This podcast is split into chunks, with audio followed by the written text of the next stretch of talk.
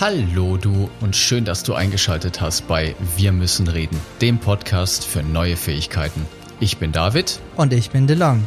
Wir laden dich herzlich ein, gemeinsam mit uns neue Fähigkeiten zu lernen.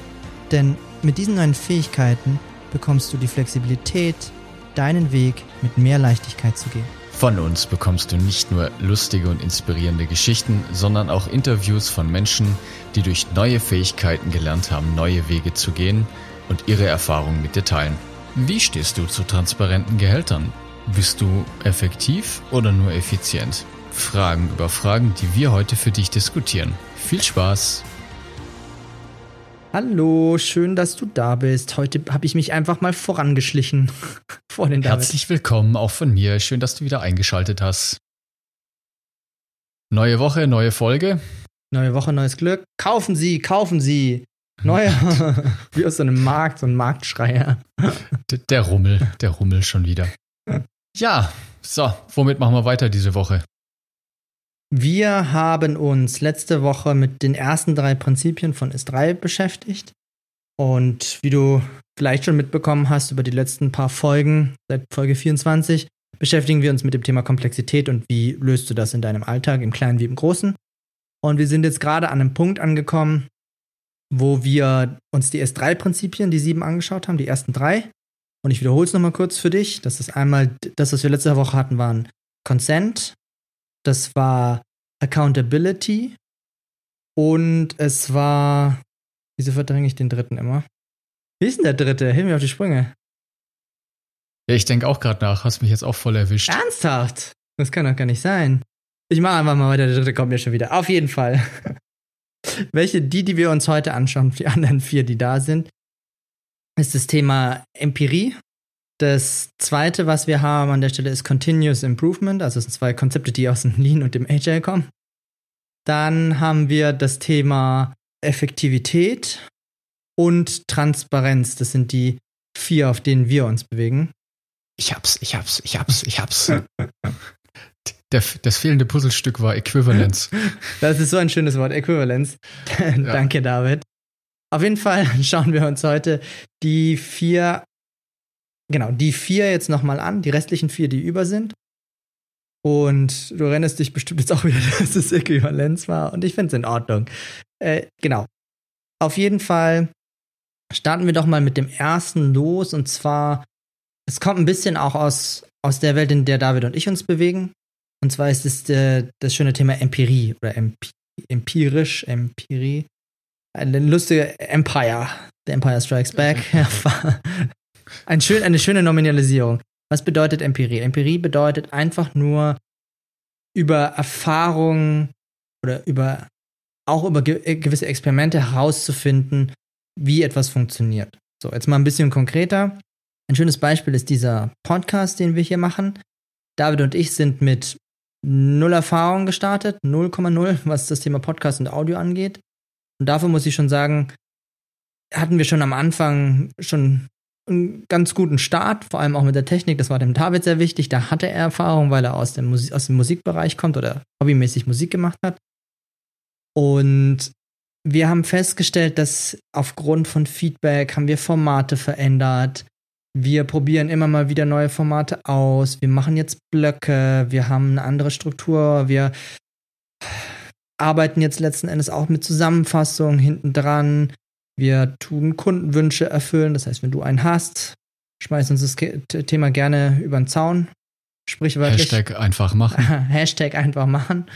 Und wir schauen uns das Thema an und gestalten dann für dich gegebenenfalls ein, zwei, drei, je nachdem, was das Thema für uns hergibt, eine Folge für dich. Und so sind wir immer weiter gekommen, dass wir angefangen haben zu sagen, okay, cool, wir kriegen da Feedback, damit können wir arbeiten.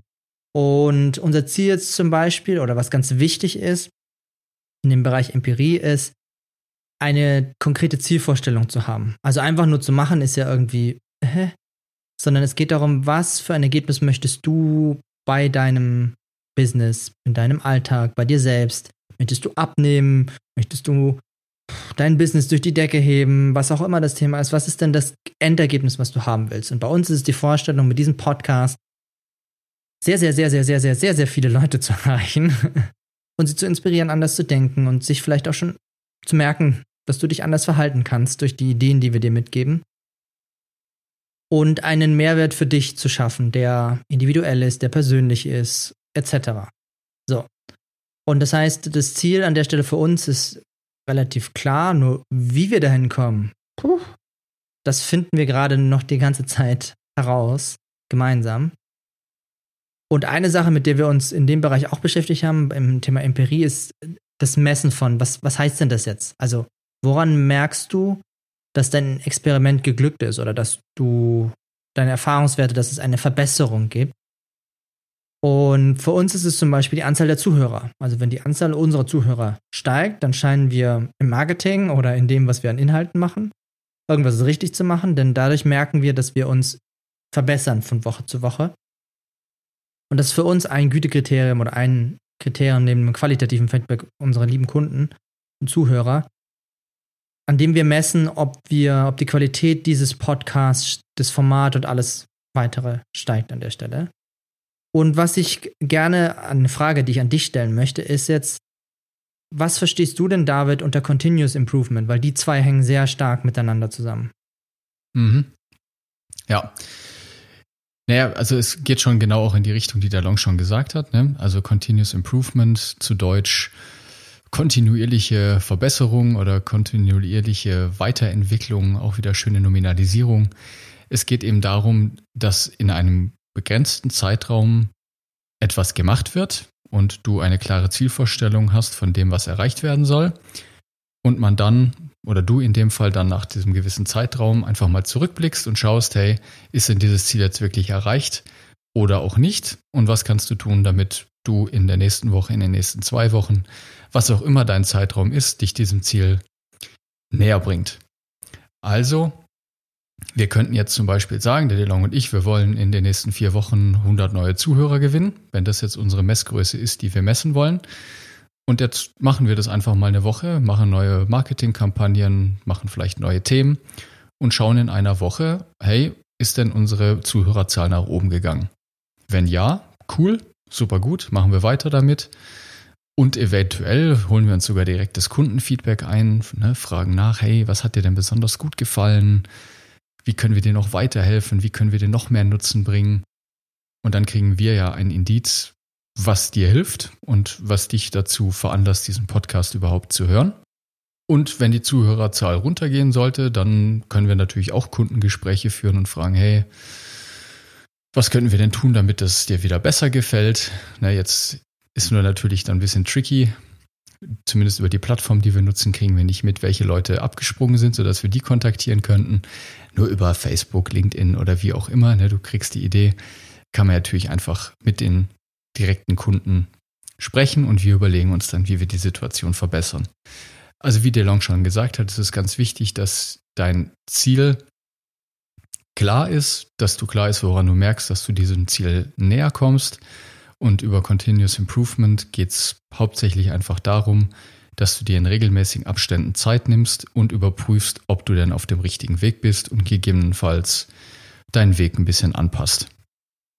Das ist für mich Continuous Improvement. Und das ist für dich auch ein ganz konkreter Tipp. Ich weiß ja nicht, in welchem Bereich du unterwegs bist. Für uns in der IT ist das wirklich, kann ich sagen, unser tägliches Brot. Das nennt sich Retrospektive. Ne? Das heißt, wir schauen einfach in regelmäßigen Abständen, wie wir zusammengearbeitet haben, was wir anders machen wollen, was gut läuft, was nicht so gut läuft. Idealfall holen wir uns dann auch, wie schon angekündigt, direkt Feedback von den Kunden ein.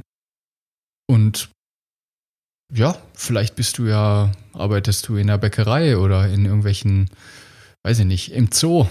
Ich weiß es nicht. Und auch da gibt es natürlich die Möglichkeit, dass du dich mal regelmäßig mit deinem Team hinsetzt und schaust, wie eure Zusammenarbeit funktioniert und was ihr anders machen könnt. Das ist wirklich ein Riesenmehrwert und ich kann dir nur empfehlen, das einfach mal auszuprobieren.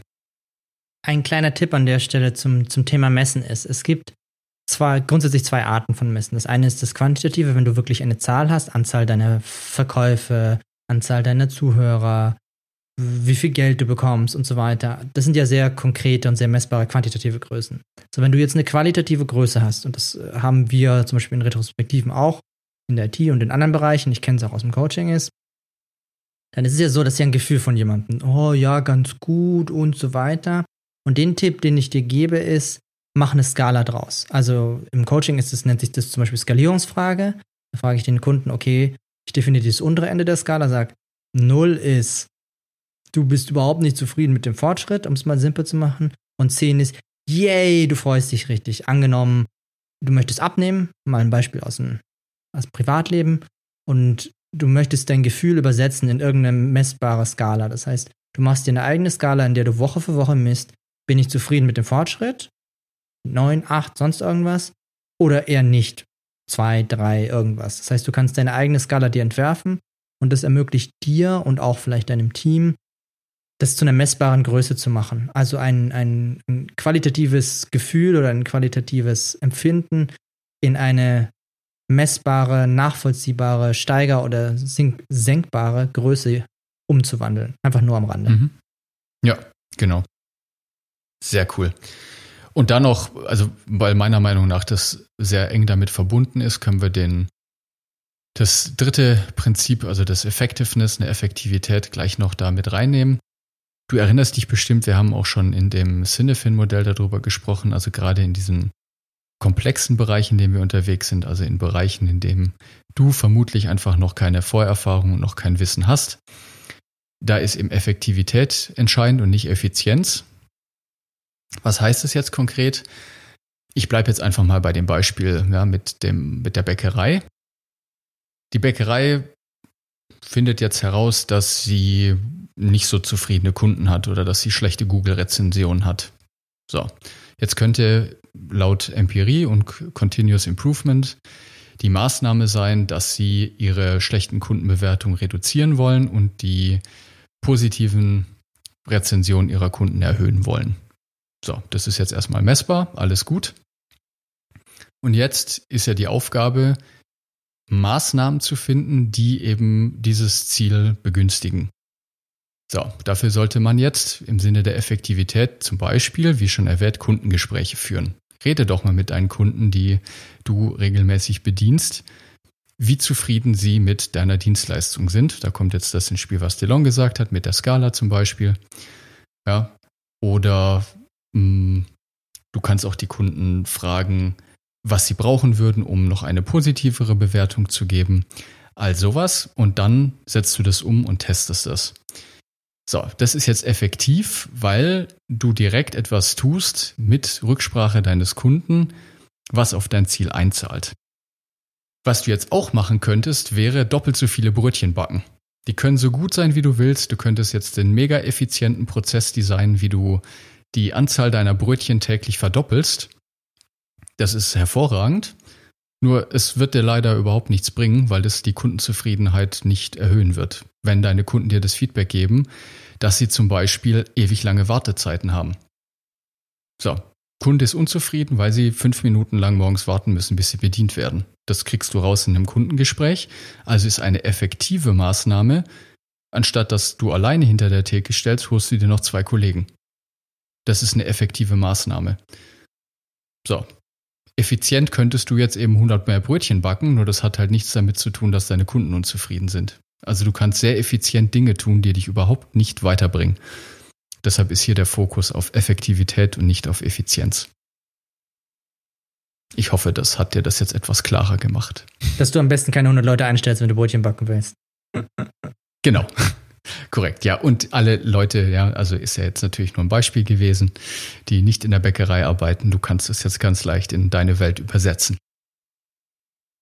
Gut, dann haben wir einen letzten Punkt noch offen und an den erinnere ich mich. Transparenz, Transparency. Ich finde, ein schönes Beispiel ist von dieser, dieser stolze, ich würde sagen, Shoutout geht raus zu Buffer.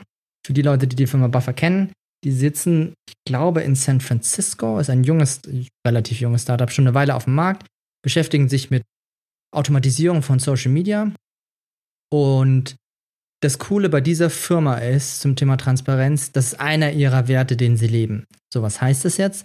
Das bedeutet, dass sowohl das Gehalt vom CEO als auch von allen Mitarbeitern ist der Aufbau und das Gehalt sind Transparenz. Also die können intern nachschauen, wie viel Geld verdient Kollege XY, wie ist das genau aufgebaut, das Gehalt, woraus setzt sich das zusammen.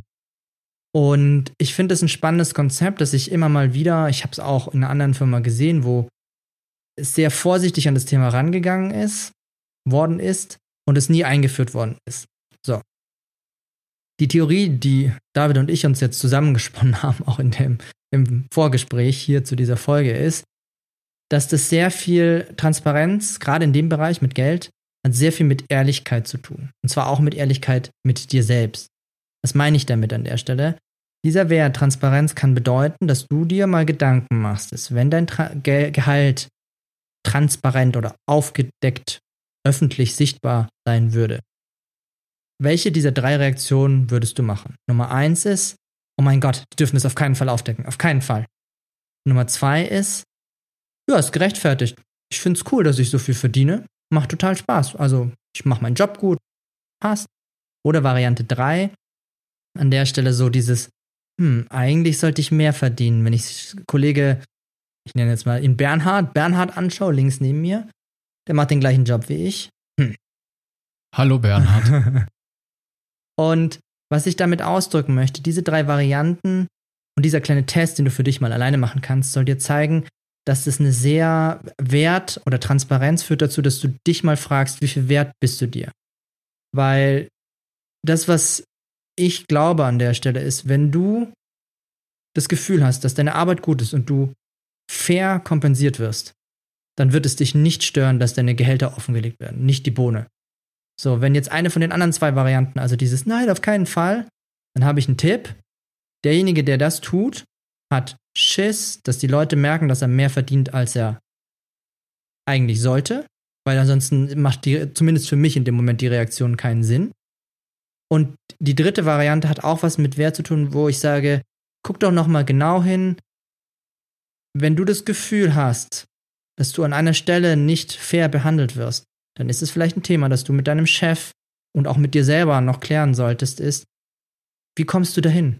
Also wie wirst du fair behandelt? Und ich finde, das ist halt das Schöne an dem Thema Transparenz oder an diesem Beispiel von Buffer ist, es entsteht eine Kultur, wo die zwei, sagen wir mal, Negativfälle im Prinzip sich automatisch raus oder selbst rausentwickeln, weil das, das wird sich von ganz alleine geben, dass das ist zumindest die Theorie, ich habe ich ja mit Buffer nicht gesprochen, nur dass sich das ganz von alleine weiterentwickelt wird. Und das finde ich so schön an der Stelle zum Thema sei ehrlich zu dir selbst und auch mit anderen Menschen. Mhm. Ja, ist ein sehr schönes Beispiel. Und auch da jetzt, lieber Zuhörer, lieber Zuhörer, merkst du, ne, das ist natürlich ein Riesenfeld. Ne? Transparenz kann jetzt für jeden irgendwie was anderes bedeuten. Gehalt ist zum Beispiel ein Punkt. Wenn jetzt eine Firma behauptet, sie sei transparent, könntest du durchaus mal fragen, gut, ihr behauptet, ihr seid transparent, aber die Gehälter sind verdeckt. Das wäre jetzt durchaus mal eine Frage, die man dann in den Raum stellen könnte. Nur es gibt natürlich auch ganz viele andere Varianten und Handlungsweisen, ja, wie wir letzte Folge besprochen haben, die auf diesen Wert oder dieses Prinzip Transparenz einzahlen. Es gibt zum Beispiel den Ray Dalio, da habe ich auch mal, ich glaube, letztes Jahr ein gutes Buch von ihm gelesen, die zwölf Prinzipien. Auch da wieder Prinzipien, ne? Merkst du was? und er hat in seiner Firma eben auch, ich glaube, Bridgewater heißen die, eben auch diesen Wert Transparenz ganz oben auf seiner Liste. Und was die machen, ich finde es echt beeindruckend, die nehmen jedes, wirklich jedes Meeting mit der Videokamera auf und stellen es danach online zur Verfügung.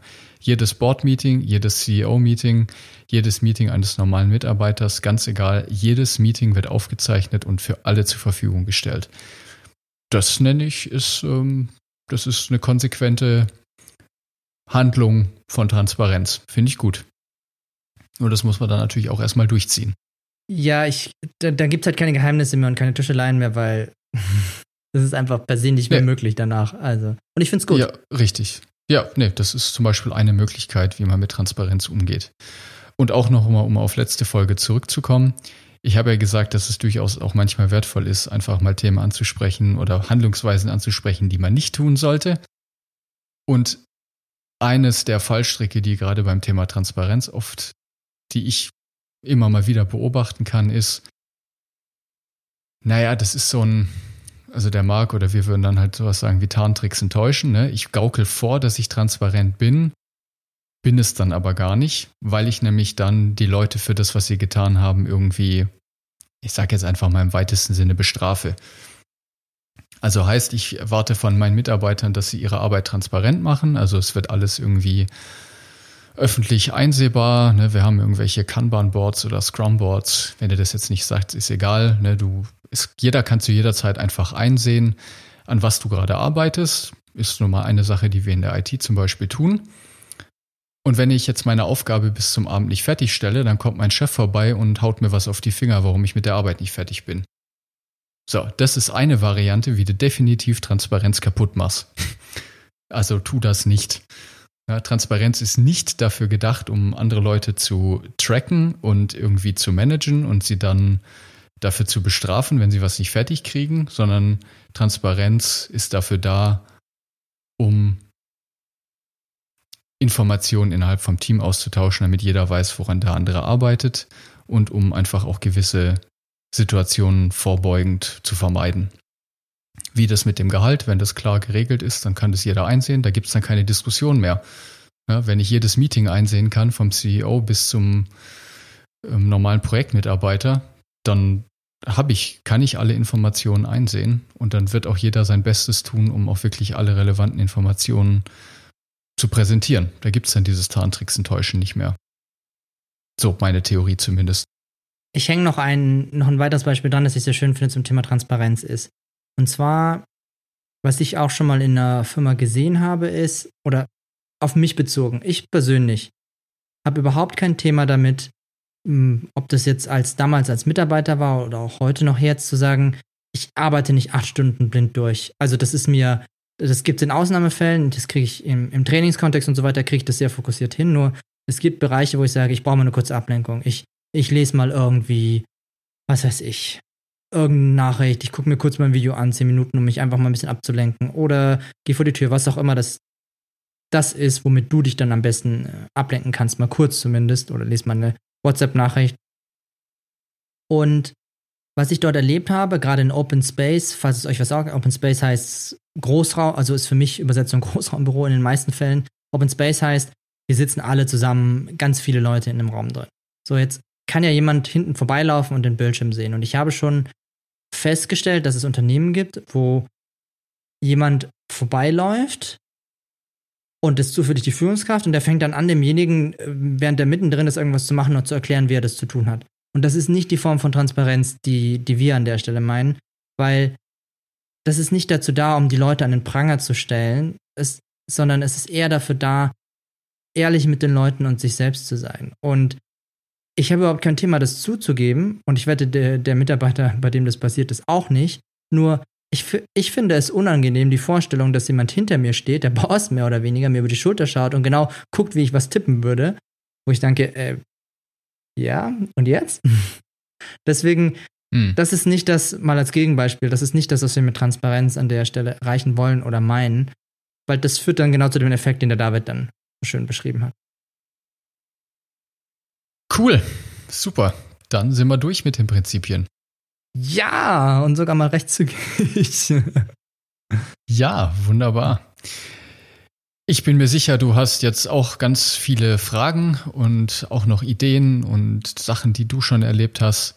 Du kennst das Spiel, ne? Gerne einfach eine E-Mail an uns schicken.